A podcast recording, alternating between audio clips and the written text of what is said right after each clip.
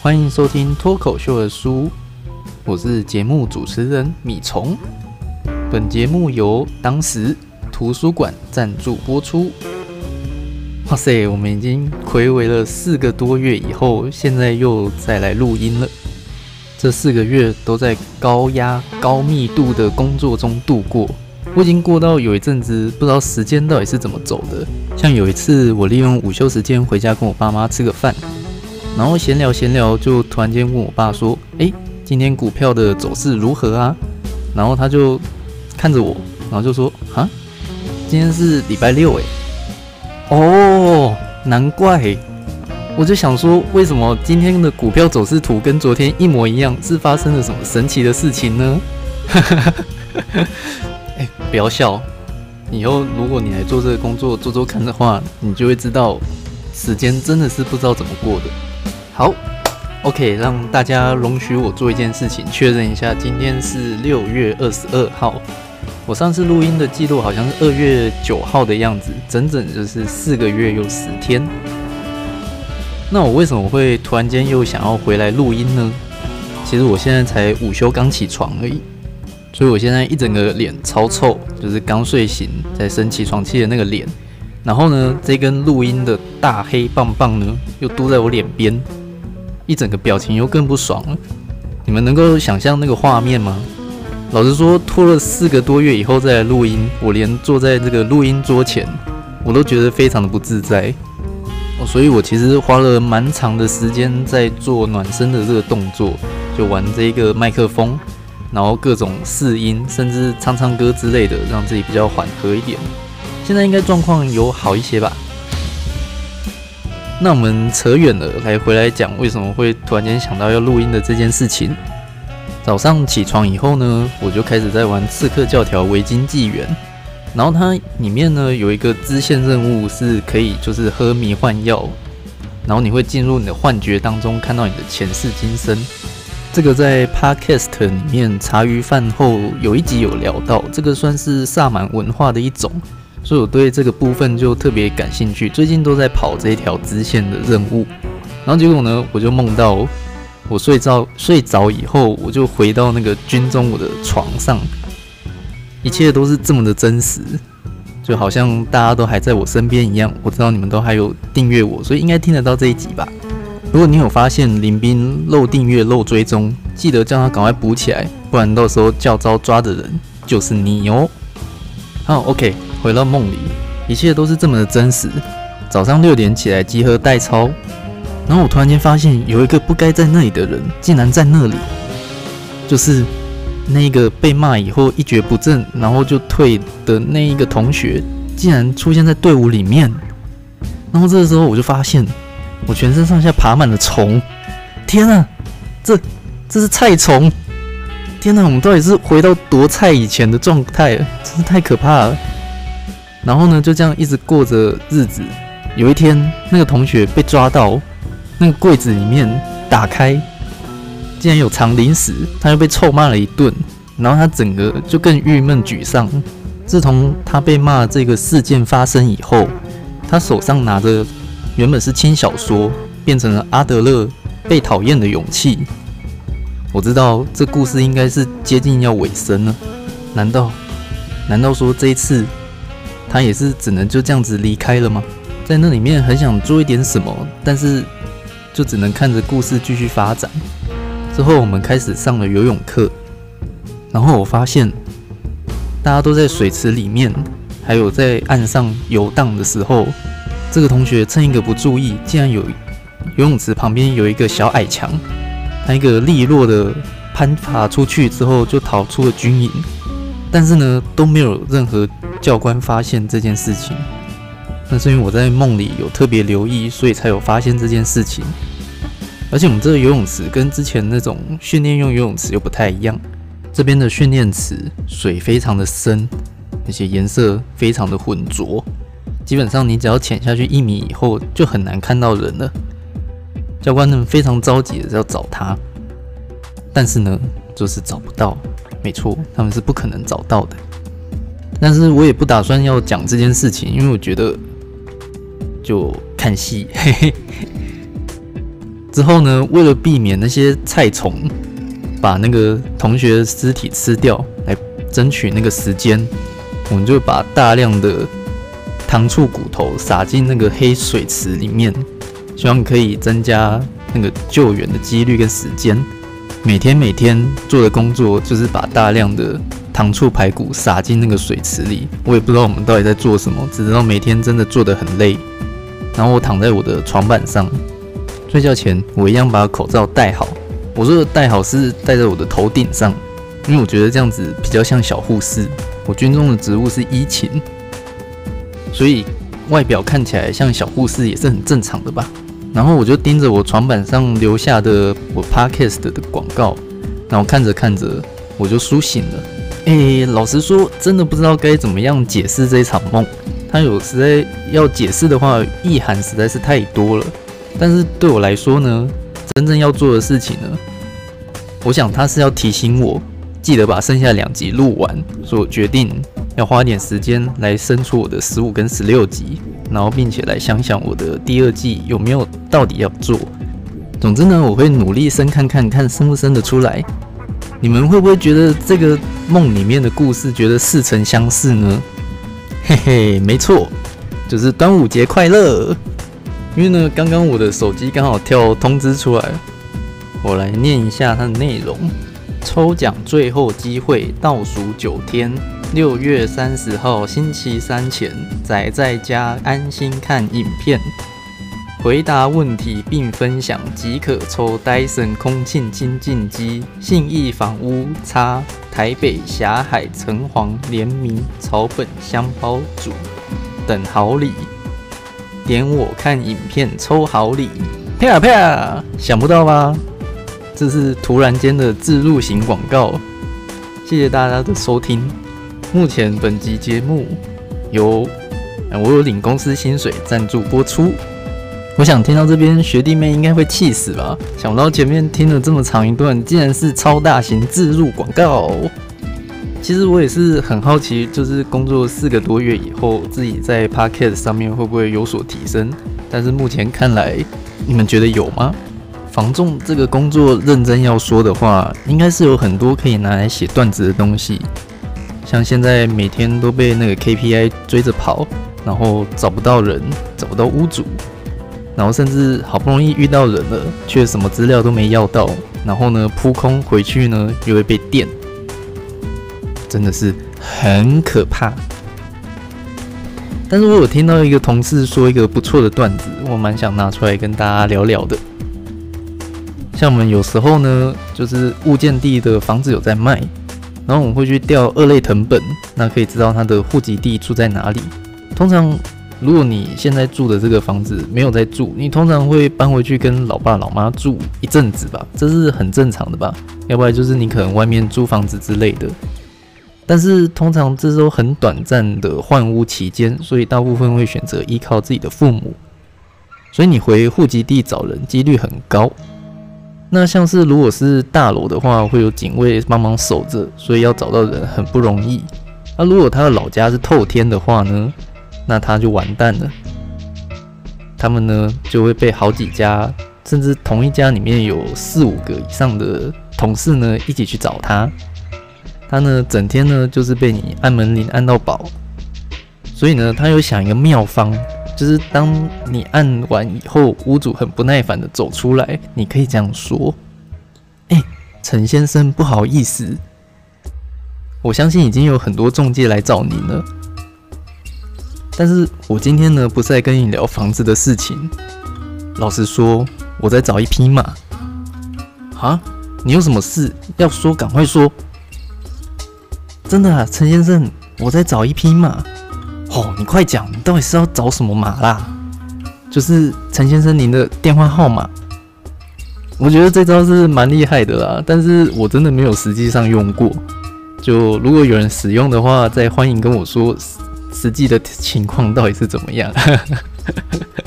但是通常就直接被关门，然后呢，就他也不会再理你了。好，那工作的事情就先讲到这边。其实还有很多人在敲碗。军中生活的部分才是这一季的主题。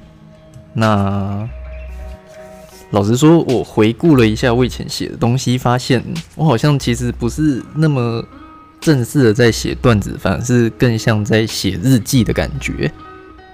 老实说，现在回去看以前的稿，真的是觉得非常害羞。明明就才不到半年的时间而已，这到底是发生了什么事情？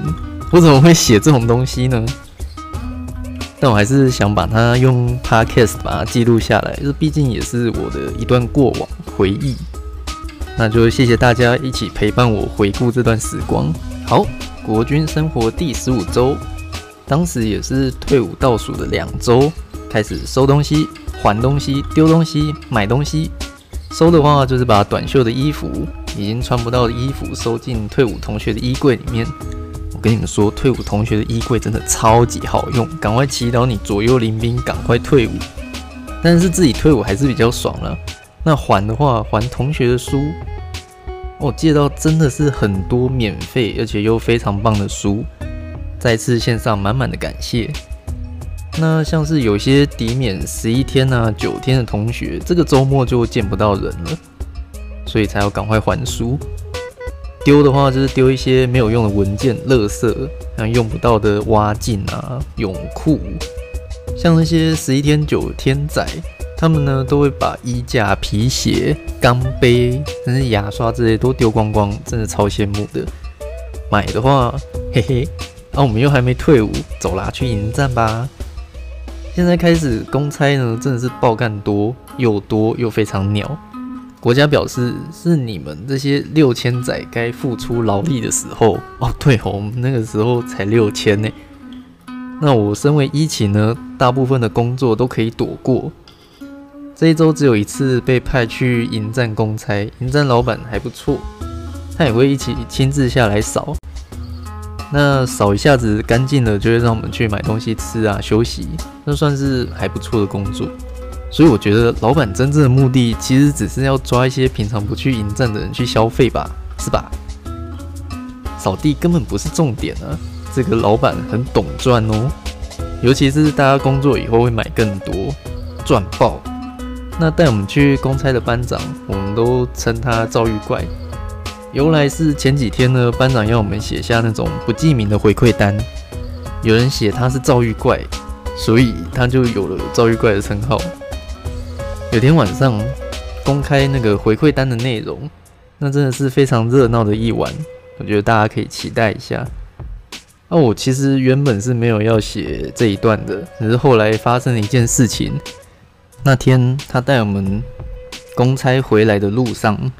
他就很好奇问我们说，到底是谁写他遭遇怪的？有没有人知道啊？他说他要让他退伍前呢再回味一次。我很确定他当时只是跟我们开玩笑的。那就换我们问他说，诶，那你这样子电别人的感想如何？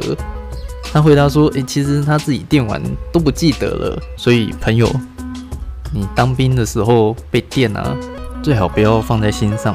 他根本没有印象了，放在心上只是伤害自己而已。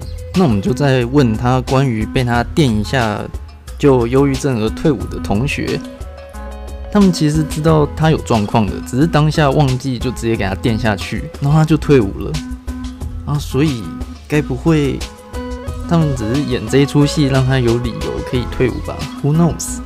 然而呢，又在下一周的收假那一晚，遭遇怪又发作了。我呢，依照习惯要出列，要去把我们的工作的车子先拉出来，准备到大厅那边。那他认为是我们想要提早拉车出来，就是因为明天打扫时间，我们就可以偷懒不做事。他一直问我们说有什么正当的理由可以出来。他的解释是说，之前呢，那是其他班长给的福利，那以前是怎么教我们的，就照怎么做。可是我们这三个月以来，其实一直都是这样做的，所以突然间问我以前是怎么教的，你有教过吗？不好意思，我当时的自杀指数非常高，没有心思在这上面，所以就想说非常无辜啊，又不是我们嫌你遭遇怪的，送我这出戏到底是要干嘛呢？后来想一想说剩三天退伍，那就算了，当下我不说话，就也没有放在心上。所以呢，送我六分之一节目的篇幅，当做是迟交的四金单。接下来看着十三天、十一天、九天的人准备接连退伍，脑中突然间想起了来自深渊的黎明清那样子一批一批的把人送走的感觉啊！真想赶快轮到我呢。被送走的孩子们脸上都带着幸福的笑容，在大家的欢呼声当中离去。那随着人越来越少，寝室也慢慢变冷清了，教室也一样。以前呢，我们都还会打个信号代表晚安，现在也都没有人会回应了。唯一的好处呢，就是吃饭抢吃第二轮的人变少了，可以吃到一点不错的东西。那我们的队长呢，在退伍前还有特别来跟我们大家聊聊天。那有人提出手机要十提早十分钟放我们使用，诶，竟然通过了，还不错诶。这边呢就会教大家一个行销的技巧，虽然说呢只有增加手机十分钟的使用时间呢，但是呢如果你把它跟总手机使用时间相比的话呢，跟以前增加了三十三点三趴。变得超多，对吧？十分钟换个方式讲，就变成超级大福利。队长不用感谢我，这样子宣传力道才够嘛。那队长在最后一天晚上呢，难得真情告白。他说，军事训练在这个时代，除了拉人进来签下去以外，对大多多数没兴趣签的人呢，这边就是个奴性教育所。未来你们出社会，遇到公司对你们不合理的要求。比较多，可以多一点抗压性，不会是那种烂到不行的草莓。诶、这样说起来，所以那个被骂忧郁退场的同学是被国家提早除去，避免进社会直接被碾烂吗？哇，这么好的福利，怎么女生都没有呢？OK，那我们回到队长的言论，我觉得不好评论他所说的话，我很想反驳他，但是我自己做不到。我奴性教育，老实讲还蛮成功的。遇到事情就是认了，上面不管说什么就是这样子。但是呢，我在实习的时候，同一个船长底下有两个不同的三副。我在刚认识他们的时候，他们在我眼中都是非常厉害的，独当一面的三副，是可以把一艘在海上跑一零一大楼这么大的船托付给他们的帅气存在。但他们在面对中国独裁风格船长呢，却有非常不同的想法。我这边为了方便，一个称为奴三副，另外一个称为主三副，奴性与自主的对比。为了运用费曼技巧，也就是要做到能让小小朋友也能理解内容，这样才是真正学习到这个知识。所以呢，我们就把奴三副改称为奴副副，主三副称为主副副，这样是不是更好理解呢？各位小小朋友们啊！我们实习生呢，就是常常要跟着三副到处忙。当船长说：“哎，学生啊，都别给他们动，那仪器很危险。”那奴夫妇就会说：“哎呀，你们就不要动啊。”那主夫妇就会说：“啊，靠背，平常不练习，真的要用的时候，你们哪敢动？那你们就等他离开以后，赶快去练习。”那奴夫妇就是常常想着怎么样不要被船长骂，主夫妇常想着事情都做得差不多了，那我还可以多做点什么？船长看到他们使用自己买的小对讲机的时候，就说：“哎，这不好使，那信号不稳啊。”那奴夫妇呢，之后就再也没有拿出来了。主夫妇则是平常工作保养的时候就会带着，然后呢，并且让我们学生每个人都去订一台来用。除了我们开始可以分头工作，那个效率大大提升之外呢，也吸引了其他水手来使用。大家人手一台哦，就船长没有而已。人呢是需要归属的生物，一旦离开群体，同时就意味着死亡。以前古希腊城邦的陶片放逐，这是现在人难以想象的一种处罚，原理就是这个样子。于是船长也去定了。而且用了几次以后，开始称赞这个小对讲机很好，很好用。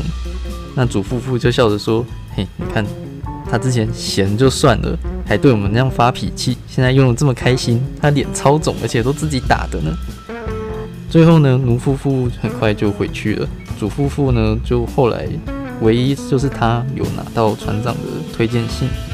所以说，奴性教育是真的有必要吗？我知道可能不是那么需要，但是我还做不太到。大家有没有发现，刚刚这一段其实就是《穷爸爸富爸爸》前面的小故事？